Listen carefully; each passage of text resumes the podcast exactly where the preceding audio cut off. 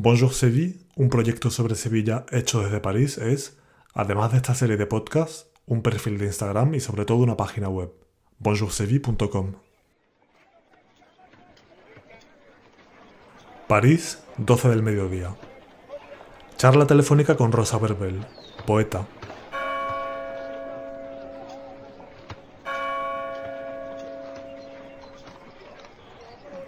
Rosa ganó en 2018 el premio de poesía joven Antonio Carvajal con Las niñas siempre dicen la verdad. Publicada por Hiperión, esta colección de poemas explora en sus recovecos el paso de la niñez a la edad adulta. Aunque actualmente vive en Granada, Rosa y yo compartimos un pueblo, Estepa, en el que ella creció y de donde procede parte de mi familia. Un territorio ligado a la infancia, a los orígenes, del que uno se aleja en un momento dado pero que nunca queda atrás del todo.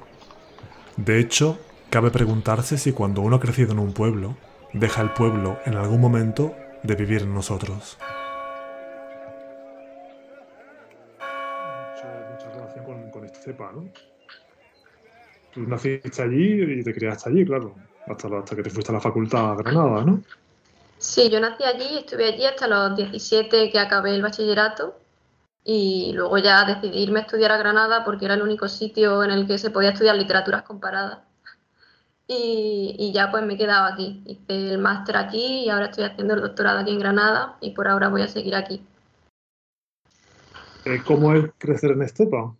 De todas estas cosas yo creo que te das cuenta después, cuando ya has salido de Estepa, ¿no? Es como que la identidad de, un sitio y ese sentimiento de pertenencia no, no, se tiene hasta que sales de ahí y te das cuenta de que has crecido ahí y de que hay gente que ha crecido en otros sitios y tiene otras experiencias y, y tiene otra, otros recuerdos, ¿no? Y, y, yo de todo esto creo que me he dado cuenta eh, recientemente, ¿no? Esta perspectiva que, que me ha dado eh, vivir ahora en otro sitio. Y, para mí yo creo que fue muy, muy importante, bueno, la idea del pueblo, que a mí me interesan mucho los pueblos y todo lo que pasa ahí, ¿no? Esas comunidades que se crean y esa, eh, como esas alianzas que se crean en, mundos tan pequeños. Eh, eso creo que me gusta mucho, ¿no? Y agradezco haber crecido en un pueblo que sin ser exactamente un pueblo muy pequeño, ni ser tampoco una ciudad pequeña, ¿no? Está un poco en un término medio que la hace muy interesante, porque tiene acceso a, no sé, a tienda, librería, a una biblioteca que, también fue como mi primer acceso a la literatura. ¿no? Tiene una serie de servicios que no están en los pueblos pequeñísimos, pero a la vez hay como esa sensación de comunidad y de, de vecindad y, eso creo que, me ha ayudado mucho. Y, y Estepa en concreto es yo creo que un pueblo muy especial, ¿no? un pueblo muy, muy particular y... un pueblo un poco metido para adentro, ¿no? Por lo menos en la parte antigua, ¿no? A mí me sorprende siempre que no hay gente en la calle, no hay nadie en la calle, ¿no? Sí, sí es cierto. Em, sí, es curioso lo que, lo que dices de, metido para adentro. Es verdad que no es un pueblo de, de, estar tirado en la calle, como hay otros pueblos a los que vas y está todo el mundo en, en la calle o en los bares o las vecinas con todas las sillas en la puerta. También se puede ver a veces, pero es verdad que es un pueblo. Eh, sí, es curioso lo de metido para adentro, sí, de, puertas para adentro, ¿no? Sí, no, yo por las calles y parece que el pueblo es fantasma casi, ¿no? las, ventanas las ventanas van hacia adentro, hacia los patios, ¿no? Entonces parece que no, que no hay habitantes casi a veces en el pueblo, ¿no? No sé si es una cosa reconcentrada, ¿no? Estos pueblos así de secano, ¿no? Y, ¿O es una cosa propia de Estepa solamente? No sé si los pueblos de alrededor también son así o... Yo creo que sí, ¿eh? Em, no sé si es una cosa particular de Estepa, pero si piensas en los pueblos de la comarca, claro, también son más pequeños, entonces em, es más normal que no, que no estén las calles tan llenas. Pero Estepa es curioso porque eh, siendo un pueblo que no es tan distinto, por ejemplo, de Puente Genil en cuanto a la población, sí que se nota mucho la diferencia, ¿no? Yo creo que, que vas a Puente Genil están siempre las calles llenas y hay mucha más vida, pero sí, eh, es cierto que Estepa es un pueblo, y bueno, no sé si tiene que ver con la intimidad o con eh, vivir la, la, familia y lo cotidiano más de puertas para adentro, pero es cierto que, que nos gusta menos la calle. ¿Crees que es un pueblo conservador? Eh, Diría que sí. sí, sí, sí. Yo creo que es un pueblo particular en muchos sentidos y tiene una cosa así como, sí, como conservadora, como tradicional, ¿no? Como, sí, como un poco flexible a los cambios, ¿no? Eh, yo creo que le pasa a muchos pueblos que están como muy em, encerrados en, modos de vida pues tradicionales y, muy convencionales y les cuesta adaptarse a los cambios y al paso del tiempo. Mm. Pero sí, bueno, no, no en el mal sentido necesariamente, pero sí que es un pueblo tradicional, sí. También es un pueblo de invierno, ¿no? Porque Estepa se, se, reactiva un poco después del verano, ¿no? Cuando empieza la campaña de los mantecados, ¿no? Es un pueblo que, que en invierno revive un poco, ¿no? Y me hace pensar en tu poemario que hablas mucho del verano, ¿no? No sé cómo son los veranos en Estepa. Eh, claro, sí, es un pueblo em, que su vida está concentrada en torno a los meses de, invierno, ¿no? Y sobre todo desde julio hasta diciembre. Y, por eso los veranos quizá me, me parecen más interesantes, ¿no? Porque em, el verano, eh, por lo menos en mi experiencia como niña que ha pasado los veranos en Estepa, pues era como un tiempo eh, eterno, ¿no? se hacía larguísimo, no, no pasaban grandes cosas porque eh, además el calor, eh, pues como sabes, es insoportable. Entonces la mayor parte del día te la tienes que pasar en penumbra para no morirte de, calor, ¿no? En la casa y con las persianas bajadas y, solo puedes salir a la calle a partir de una determinada hora, que son, pues no sé, las 7, las 8 de la tarde. Y creo que eso también, no solo en Estepa, sino en Andalucía, ¿no? En el sur, Em, forja una, experiencia del verano y una vivencia del verano muy particular, porque em, em, creo que, la vivencia del verano que pueden tener en otros sitios es muy distinta. Pero esta cosa de, pensar el verano no solo como un tiempo muy social y un tiempo para hacer muchas cosas, sino también como un momento para el encierro y para estar contigo mismo y para el aburrimiento también, que, que creo que el aburrimiento es una sensación muy interesante y muy como un motor creativo muy importante. Em, todo eso ah, da otra experiencia y otra impresión del verano. Y, bueno, pues verano, eso, larguísimo, y además los veranos en la infancia son como un tiempo suspendido, ¿no? Y son como un no tiempo y, parece que, la vida entera está encapsulada ahí, ¿no? Eh, ahora, claro, los veranos adultos, pues si tienes, yo qué sé, 15 días, un mes de vacaciones, pues eso pasa volando y, y los veranos son mucho más cortos de lo que desearíamos. Pero cuando eres niño parece que el verano no se va a acabar nunca y, se hace verdaderamente eterno. Los días son larguísimos y las cosas que hacer son también muchísimas. Y bueno, para mí el, verano, tal y como lo eh, pensaba al escribir el libro, era como un espacio de posibilidades ¿no? y de imaginar también eh, pues muchas otras cosas fuera de, la lógica de, lo cotidiano del año escolar, digamos hablas de aburrimiento, cada vez nos estamos menos acostumbrados a aburrirnos, ¿no? Cada vez nos cuesta más aburrirnos, ¿no? Eso es, sí, tenemos muchos estímulos y yo creo que tenemos como una tarea pendiente con el aburrimiento. Y el aburrimiento nos genera mucho malestar. Y yo creo que el aburrimiento es una parte muy importante de, la vida y, creo que los niños tienen que aburrirse para, para crecer y para desarrollarse. y bueno, diría que es fundamental para todo el mundo tener eh, un momento para el aburrimiento. Y, además me parece que, la escritura y que la creación en, general surgen del aburrimiento y de esa necesidad de, llenar el tiempo con algo. Mm. ¿Tú recuerdas mucho aburrimiento en Estepa, por ejemplo, de pequeño? Uf, sí. es que, claro, esto creo que también es una especie de, tensión entre los pueblos y las ciudades, ¿no? por lo menos yo, de como niña de pueblo, me parece que, los niños en las ciudades tienen muchos otros estímulos. Y, creo que, la diversión en, los pueblos, por ejemplo, es como una cosa mucho más primitiva y mucho más... Eh, mucho más de, inventarte los juegos de camino. ¿no? Y, eso a mí me parece como un, acicate para la creatividad muy importante. Eh, no sé si la gente en los pueblos es más creativa necesariamente, ni, mucho menos, ¿no? pero, pero sí que esta cosa de lidiar con el aburrimiento desde pequeño eh, como que mueve muchas cosas. Y yo, por lo menos en mi experiencia, ha sido así. ¿Crees que es un pueblo que, en donde una librería podría funcionar? ¿Es un pueblo con inquietudes culturales? Pues yo creo que sí que hay gente gente con inquietudes culturales. Y yo cuando presenté mi libro en Estepa, por ejemplo, estaba la biblioteca llena y, creo que en los pueblos hay una cosa muy bonita que, la gente se moviliza cuando hay algún acto cultural, ¿no? Como que, es el evento del día, también la, cosa de que no haya muchas más opciones hace como, como que se movilice para ello y yo cuando hago cosas en los pueblos, lecturas en los pueblos, me sorprende que va mucha más gente en comparación que, la que va en las ciudades. Aquí en Granada a lo mejor voy un día a una presentación y hay como mucho 10 personas y tú dices, con toda la gente que, hay aquí en Granada, que además es una ciudad de, muchísimos poetas y, muy intensa literariamente, digo, ¿cómo es posible que, vengan 10 personas? Y yo, en mi experiencia, todo lo que he hecho en Estepa eh, ha sido también eh, pues, acogido muy generosamente y muy, y con, mm. mucha, con mucho entusiasmo. Así que yo creo que sí, y además creo que, que no solo, eh, ¿cómo decirlo?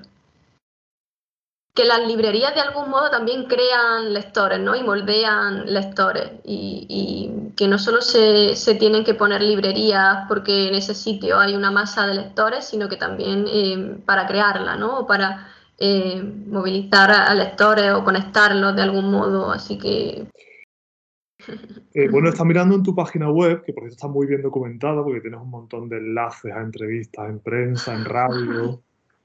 Y he leído varias, varias de esas entrevistas. Eh, se habla siempre, siempre de la sorpresa por tu juventud, ¿no? Como una chica tan joven ha podido escribir estos poemas, una, una voz tan, tan madura, la precocidad. Y yo pienso, bueno, ¿por qué no sorprendemos? No, no tiene por qué ser tan sorprendente, ¿no? Es decir, eh, ¿por, qué, ¿Por qué nos sorprende eso? Sí, eh, a mí ya llegó un punto en el que me molestaba un poco, ¿no? Porque hay reseñas, claro, habrán leído algunas en las que más de la mitad de, la reseña es hablando de, la juventud, ¿no? Y, el comentario del libro al final es casi anecdótico.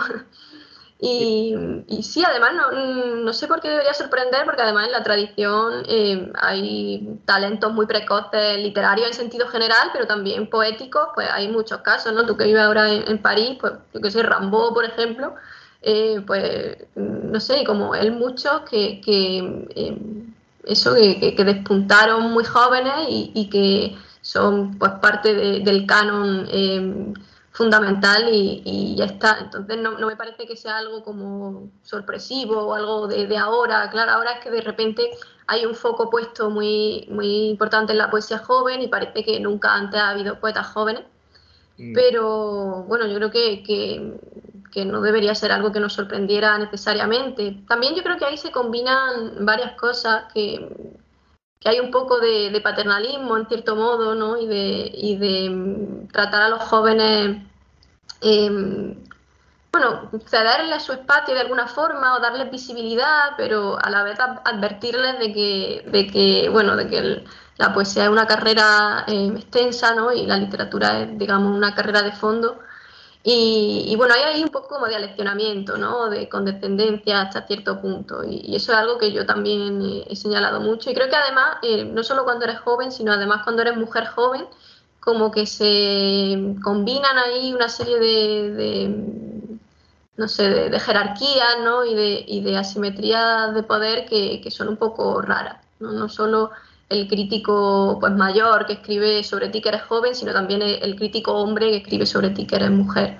Y, bueno, creo que, es algo que, tenemos que revisar, porque aunque es cierto que ahora se habla mucho de, la poesía joven y hay muchísimos premios para, poetas jóvenes y hay como una infraestructura muy, muy potente que, se encarga de visibilizar lo que la poesía que escriben los jóvenes, que es algo curioso porque no creo que, que sea similar en otros géneros, ¿no? En la novela, pues los premios son para novela y, en el teatro igual, los, premios son para teatro, ¿no? No hay esta cosa de premio a narrativa joven o premio a, dramaturgia joven. Creo que esta cosa de la, poesía joven es muy, muy particular y muy eh, genuina de, la poesía. Eh, que los jóvenes escriben poesía, ¿no? Sí, sí, sí, hay que poner ahí el foco. Se supone, ¿no? En el imaginario el adolescente escribe poesía, no escribe novelas. Eso es, hay también una asociación ahí muy perversa y además muy paradójica, porque si es una rareza que un joven escriba poesía, eh, porque luego hay esta cosa en el imaginario de asociar la poesía con la juventud o con la adolescencia, ¿no? Eh, esta cosa, este cliché que se dice muchas veces de que la poesía es un género joven o que la poesía es un género asociado con la juventud, que también es una cosa horrible, ¿no? Porque también parte como de que eh, la poesía se asocia con la adolescencia porque es solo para contar tus sentimientos y para hablar de tus emociones y ya está. Y luego ya cuando maduras y creces, ya si eres capaz de, armar una novela y de tener disciplina y sentarte ocho horas al día a escribir y, y ya como que creces. La poesía de Rosa Verbel viaja con soltura a través del tiempo. A sus 24 años, la autora escarba en el pasado y se proyecta en el futuro con osadía. La poesía, método de predicción, más bien sistema de interrogación, salvoconducto para atravesar las diferentes etapas de la vida.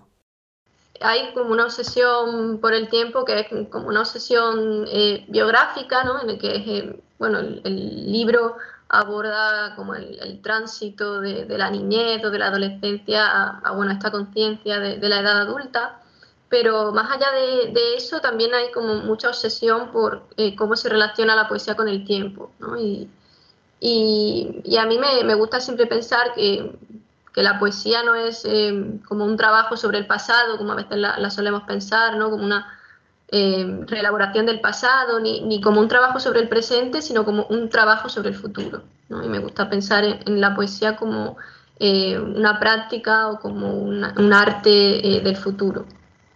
Y, en ese sentido, pues bueno, lo que dices del oráculo es muy cierto y, me interesa todo lo que tiene la poesía de anticipación ¿no? y, cómo em, la poesía puede imaginar eh, otros mundos y otros futuros y, hacerlos posibles y, y, materializarlos, aunque sea en, ese espacio del poema. Y, bueno, no, sé si, si, pienso en el poeta como en un em, alguien profético o algo así, pero sí que me gusta pensar en el poema y en la poesía en general como, como algo que anticipa otras posibilidades, como algo que crea futuro y que, y que hace futuro. Em, sí, como, como anticiparse a, lo que va a venir y, bueno, eso tiene también una cosa muy mística, muy de, de, las cosas que a mí me, me, interesan fuera de la poesía, que, que me interesa también pues, la adivinación y todo este tipo de cosas. Y, y, creo que todo eso se ha ido filtrando, diría que, que, lo que escribo ahora incluso más que en las niñas, creo que, que esto es algo que he desarrollado mucho más últimamente.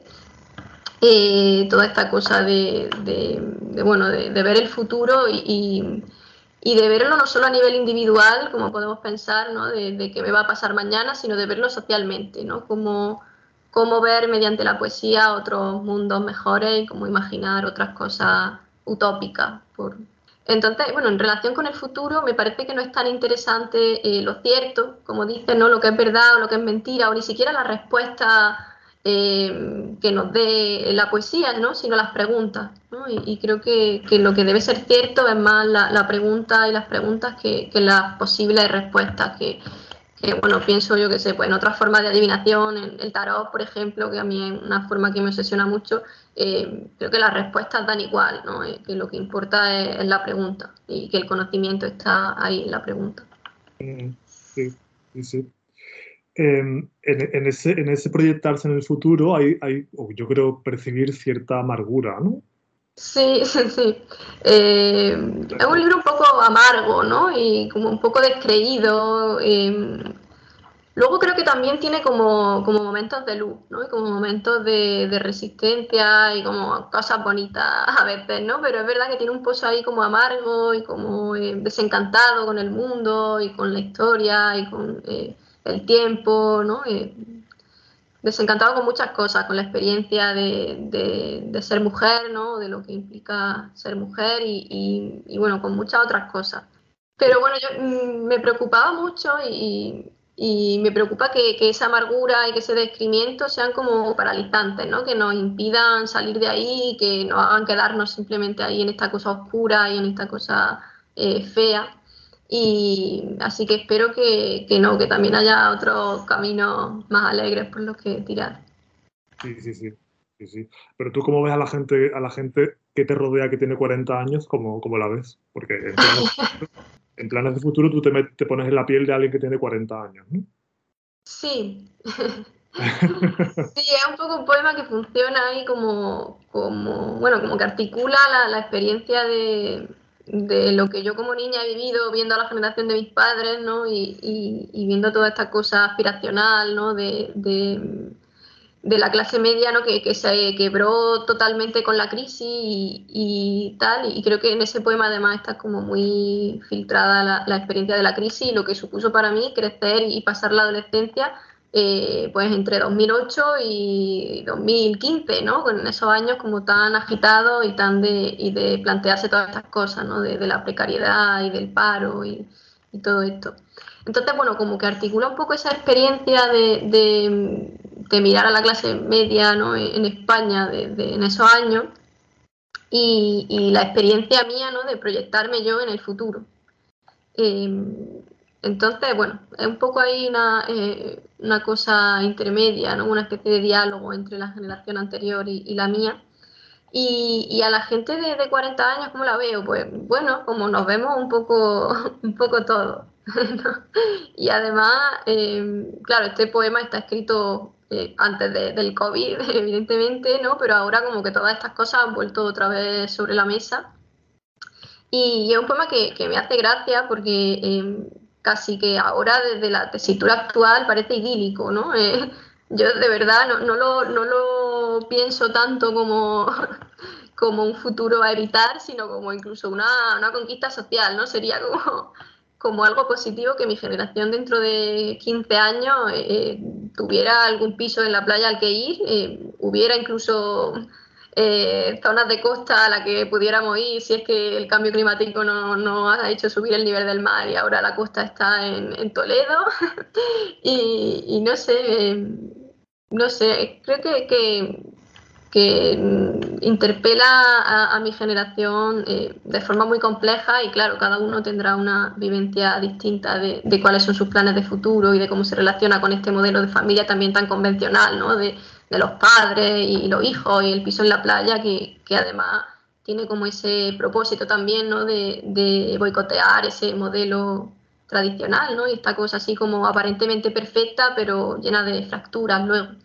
Uh -huh. Mm y también tener miedos de gente feliz. Miedos felices, dices tú, ¿no? Eh, ¿existe, ¿Existen miedos felices? Sí, va un poco por esta cosa de los miedos de clase media, ¿no? Mi miedo de first world problems, ¿no? No, no, no los miedos de, de, de gente de, del primer mundo eh, que, que, no sé, que, que, que, bueno, que son muy distintos de los miedos que, que así como a nivel global podemos tener, ¿no? Y, y también hay una cosa interesante que, que creo que ahora eh, se nos ha puesto otra vez sobre la mesa, que es cómo, cómo congeniar los miedos individuales con, con los miedos colectivos, ¿no? Cómo congeniar tu propia ansiedad cotidiana y las cosas mínimas que te van pasando en tu día a día con, con las grandes tragedias que, que hay fuera, ¿no?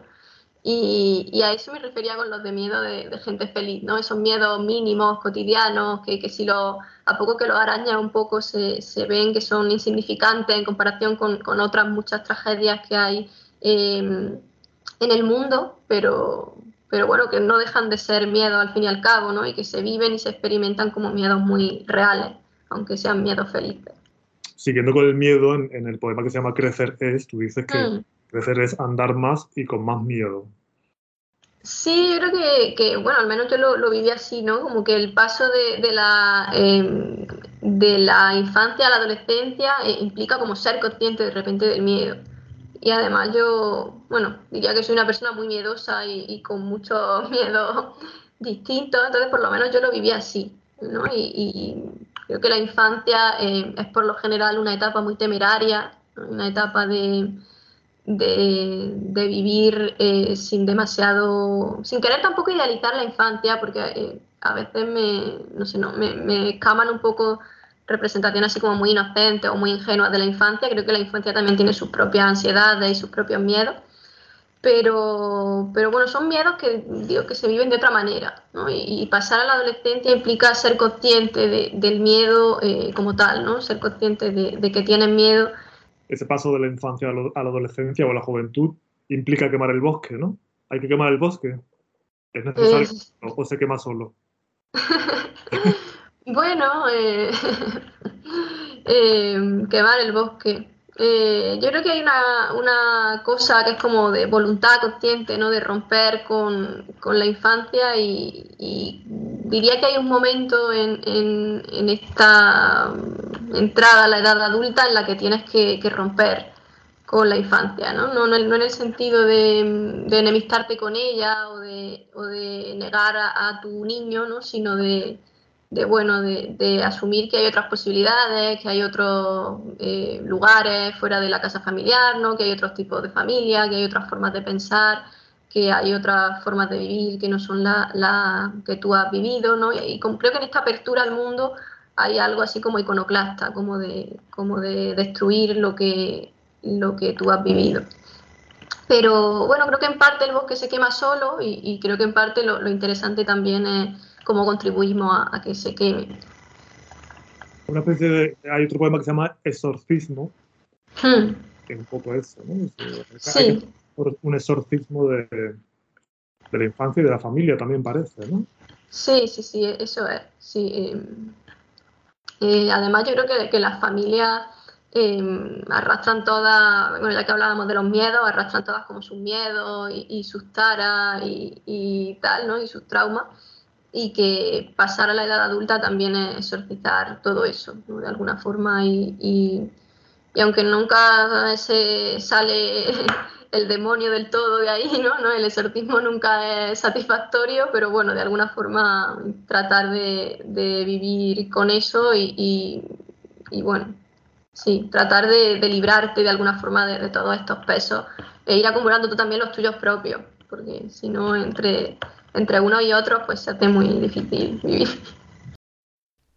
En la primera página de Las niñas siempre dicen la verdad, una dedicatoria. A mi madre por haberle mentido algunas veces. Más que de una disculpa, se trata de un agradecimiento, de una reivindicación de la mentira en esta época obsesionada por la verdad. Sí, y, creo que hay una cosa también como autoirónica, ¿no? Porque claro, el título de Las niñas siempre dicen la verdad y, que además un título como muy dominante, ¿no? Un título que habla muy por sí mismo. Y la cosa de por haberle mentido algunas veces, pues va un poco a desmentir esta, esta idea, ¿no? Es como que, bueno, ves el título, te encuentras con el título, que, bueno, puede, puede estar más o menos de acuerdo, pero luego cuando abres la primera página, la, de la dedicatoria, te das cuenta de que de que es otra, otro juego ¿no? entre verdad y mentira. Y, sí, eh, eh, yo es que soy una niña muy mentirosa y creo que en general soy una persona eh, que tengo en alta estima la mentira. creo que la mentira es, una aliada social y, creo que, que, mm, en muchos contextos la mentira puede ser como una garantía para, para, la supervivencia y, no, y para no autodestruirnos. ¿no? Entonces yo eh, de pequeña mentía mucho a mi madre, no, en grandes cosas, pero sí como en cosas muy, muy cotidianas y muy de niña. Eh, entonces va un poco por ahí, ¿no? Por, por haberle mentido tantas veces. Incluso aunque debería haberle dicho la verdad como niña, como niña del título. Sí, porque el título, el título a mí me suena un poco como a lección, ¿no? La lección que se le da a las niñas de pequeñas. Claro. La verdad siempre, ¿no? Claro, claro, y además va por el, bueno, el, dicho este popular de que los niños siempre dicen la verdad, ¿no? Eh, me parece un dicho totalmente falso, ¿no? Yo creo que los niños mienten muchísimo y, mienten por muchas razones eh, y muchas de ellas como muy legítimas y muy inteligentes.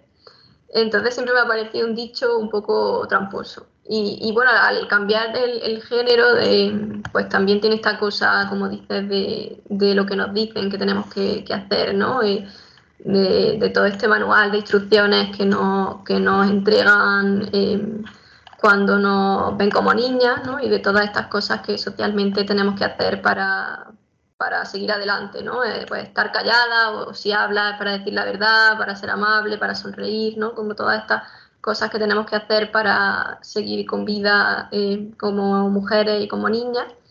Y, como todo eso, pues también eh, descubrimos formas de, sabotearlo. Me parece muy interesante lo que has dicho de, la mentira, que te parece casi necesaria, ¿no? Yo creo que la verdad está sobrevalorada, esa representación de la verdad como la pureza, ¿no? Como eh, la, belleza, ¿no? La verdad es lo bello, ¿no? Pero la mentira es necesaria al fin y al cabo, ¿no? Y, y esa está legítima, ¿no? Sí, sí, me parece, me parece una cosa totalmente, bueno, sobreestimada socialmente, ¿no? Y, bueno, esta cosa de la sinceridad, de la honestidad, eh, bueno, eh, creo que, que, hay momentos en los que la mentira es absolutamente necesaria y creo que si en las relaciones sociales todo el rato eh, fuéramos 100% sinceros y, absolutamente honestos, pues estaríamos matándonos unos a otros y, y autodestruyéndonos todo el tiempo. Entonces creo que, sí, que, la verdad está sobrevalorada, ¿no? Como dice, esta cosa de asociar la verdad con la belleza, con la bondad, con la pureza, ¿no? Eh, y que también está bien ser un poco impuro y, mentirnos un poco eh, si eso, bueno, si eso no, nos permite seguir adelante eh, más felizmente, ¿no? Más, sí, o más satisfactoriamente. No solo a nivel individual, que bueno, al final las mentiras individuales, pues bueno, pero creo que, que también son necesarias como, como, mentiras colectivas en el sentido de relato, ¿no? Y en el sentido de, creo que la literatura eh, también es una forma de mentira y, y, creo que estamos necesitados como de, de, grandes ficciones y de grandes relatos que, que, no solo nos pongan la verdad delante, que estamos como muy saturados de verdades, sino que también nos, nos sirvan como mentiras eh, piadosas, ¿no? Mentiras que, que nos hagan más amable el día a día. Eso a mí también me, interesaba mucho como romper con, esta imagen tradicional y convencional de la madre, porque además eh, en la gran literatura, ¿no? en la literatura del canon, tampoco se ha tratado tanto el, tema de la madre hasta hace muy poco, ¿no? como que las madres eran siempre estos personajes así cándidos ¿no? y, resignados y abnegados en, los libros, y la figura dominante era siempre la figura del padre. ¿no? entonces, eh, hasta hace muy poco, eh, las madres pues estaban bastante ausentes en la literatura y sobre todo las madres complejas, ¿no? Las madres contradictorias y las madres eh, con carácter. Y, bueno, a mí me interesaba también mucho cómo, reflejar que, la madre no es esta figura perfecta, ¿no? Y esta figura pues libre de contradicciones y libre de conflictos, sino que es también pues una figura mujer eh, con todas las contradicciones de, ser mujer y además pues con las contradicciones de ser adulta y de tener que, llevar adelante pues trabajo, una casa, una familia, ¿no? con todos los conflictos que eso implica. Eh, más allá de la maternidad, porque a veces las mujeres cuando son madres ya como que quedan reducidas al, papel de madre, ¿no? Y, mm. y, qué pasa con, con, la mujer cuando, cuando tiene hijos y cuando tiene una familia, ¿no? Y, qué pasa con, todos sus miedos, con todas las taras, con todos los traumas que ya trae de, su vida, ¿no? dónde se pone todo eso y, qué pasa con todo eso. Y desde el punto de vista de los hijos como nosotros, hay un momento en el que el hijo, eh, al hijo se le cae un poco la, la, fachada de la madre y ve que detrás hay una persona, ¿no? Totalmente, y creo que... Tu madre, hay un momento en el que deja de ser tu madre y pasa a ser una persona, una amiga, una compañera, una desconocida a veces incluso. Yo creo que eh, además creo que es un proceso imprescindible de, crecer. A veces eh, me encuentro con gente incluso adulta o de, mi edad que, sigue teniendo totalmente idealizada a su madre, ¿no? Y esta cosa de mi madre es la mejor, nadie lo hace como lo hace mi madre, eh, ¿no? Esta cosa incluso de, del lugar común, ¿no? De las croquetas de mi madre son las mejores. ¿no?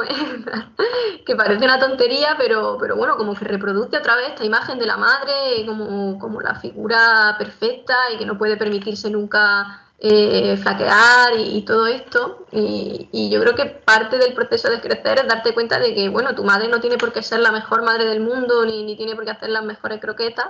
Eh, simplemente es una persona más adulta con sus problemas y sus conflictos y, ya está, y la quieres como es y, y probablemente sea una madre espléndida, pero, pero es ponerle este peso de ser la mejor madre del mundo creo que, hace mucho daño y que es una imagen muy perversa.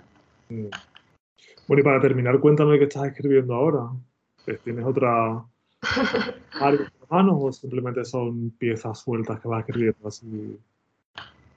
Pues sí, em, eh, tengo un libro acabado que espero que, salga pronto, a ver si puede ser este 2022. Y porque además, bueno, ya me apetece publicar, ha pasado ya cuatro años desde que salió este libro. Eh, no soy tampoco una persona de escribir mucho ni, ser demasiado prolífica, ¿no? no soy como estos escritores que tienen cinco libros en el cajón, escritos todos en el mismo año. Eh, yo escribo muy lento y además no, no, soy tampoco como muy sistemática, no soy de, escribir todos los días ni nada de eso. Pero sí que tengo ya un libro terminado y bueno, desde que lo cerré habré escrito tres o cuatro poemas más. Y, y bueno, eh, diría que expande en algún sentido algunas de las cosas que están ya en las niñas, siempre dicen la verdad, esto que te decía del futuro y de, y de la anticipación y de eh, lo oracular en, en algún sentido. Y, pero también diría que es bastante distinto de, las niñas en otras cosas. Así que a ver si sale pronto y podemos leerlo y comentarlo. Espero que sí. Bueno, Rosa, muchísimas gracias por una vez más por aceptar este, este encuentro. Muchas gracias a ti por invitarme.